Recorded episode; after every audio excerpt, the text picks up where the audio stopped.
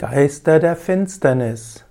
Geister der Finsternis ist ein Ausdruck, den es zum einen in der Anthroposophie gibt, zum anderen in bestimmten Aspekten der, äh, des, der Esoterik und des Okkultismus, wie auch des Satanismus.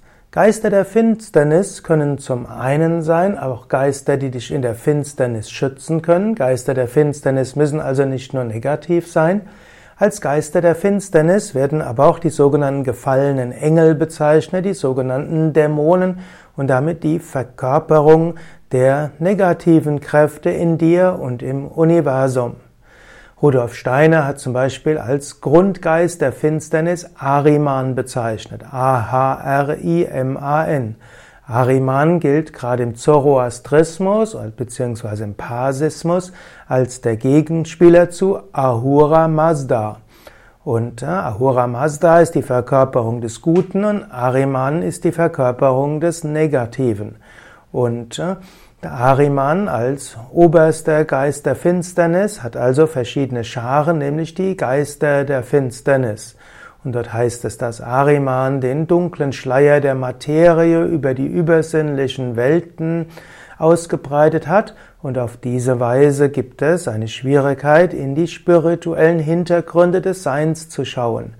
Und so erleben wir mehr die Rückspiegelung der Sinneswelt und weniger die höheren Welten.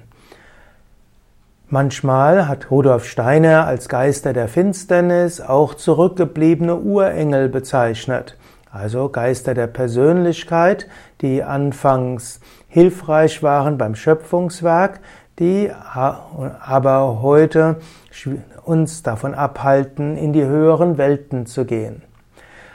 Als Geister der Finsternis kann man aber auch sagen, dass sie Widersacher sind. Sie sorgen, sie sind dafür zuständig, dass es uns nicht so leicht fällt, in die höheren Welten hineinzukommen. Geister der Finsternis können also diejenigen sein, die uns davon abhalten, ins Licht zu gehen.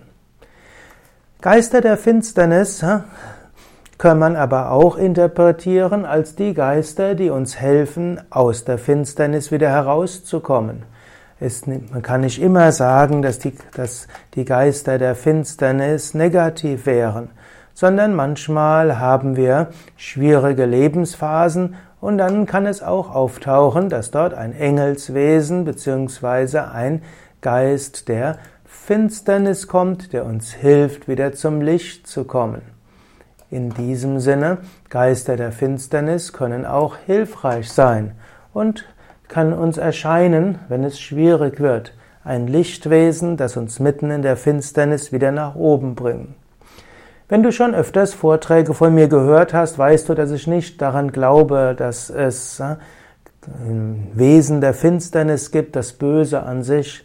So wie es keinen Menschen gibt, der sagen würde, seine Mission des Lebens wäre, Schlimmes in die Welt hineinzubringen, sondern jeder Mensch, auch die, die Schlechtes tun, denken eigentlich, dass sie Gutes tun wollen, mindestens für sich und für die Menschen, die ihnen wichtig sind. Und genauso wenig gibt es in der Natur Kräfte, die nur Negatives wollen. So kann man aber durchaus sagen, im Mensch gibt es Verschiedenes. Und man könnte sagen, im Menschen gibt es äh, verschiedene Eigenschaften, die sich negativ manifestieren können. Zum Beispiel Angst ist grundsätzlich etwas Gutes. Es hilft dir, am Leben zu bleiben. Aber eine alles verzehrende Angst kann dich lähmen und kann dazu führen, dass du nicht die Dinge tust, die dir gut tun. Genauso auch Melancholie, Traurigkeit kann hilfreich sein, über einen Verlust hinauszuwachsen, dir Ruhe zu gönnen und neue Kraft zu bekommen. Aber wenn diese Melancholie und diese Traurigkeit und Antriebslosigkeit sehr stark wird, eben zu einer Depression, dann können Menschen darunter sehr stark leiden. Oder auch Aggression an sich kann auch hilfreich sein, dass man sich nicht alles gefallen lässt und dass man sich für die gute Sache einsetzt. Aggression aber unkontrolliert kann zu großem Leid führen und Verbrechen und vielen schlimmen Taten. Und so gibt es in dir verschiedenste Eigenschaften, die auf positive und negative Weise sich manifestieren können. Und manchmal ist es auch gut, eine Weile in einer Art Finsternis zu bleiben, um Kräfte zu sammeln, um Neues Gutes zu bewirken. So wie es Tag und Nacht gibt, so ähnlich gibt es Phasen der Fröhlichkeit und auch der Niedergeschlagenheit. Man könnte auch sagen, Phasen der lichtvollen Aktivität und Phasen der, man könnte sagen, Ruhe und Gemächlichkeit, wo vielleicht nicht nur das Schöne ist. Leben ist kunterbunt. Wenn wir nur das Licht wollen, dann verdrängen wir einen Teil ins Unterbewusstsein, haben Angst davor.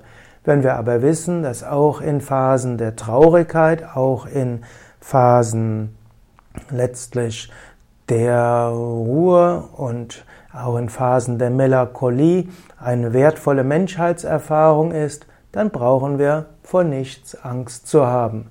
Und wenn wir wissen, dass alle Aspekte in uns und auch in anderen grundsätzlich gut sind, wir lernen können, mit uns geschickt umzugehen und alles zu würdigen, dann erst sind wir vollständige, gute Wesen, die dann über alle Dualitäten hinausgehen können und das Absolute, das Unendliche, das Ewige erfahren können.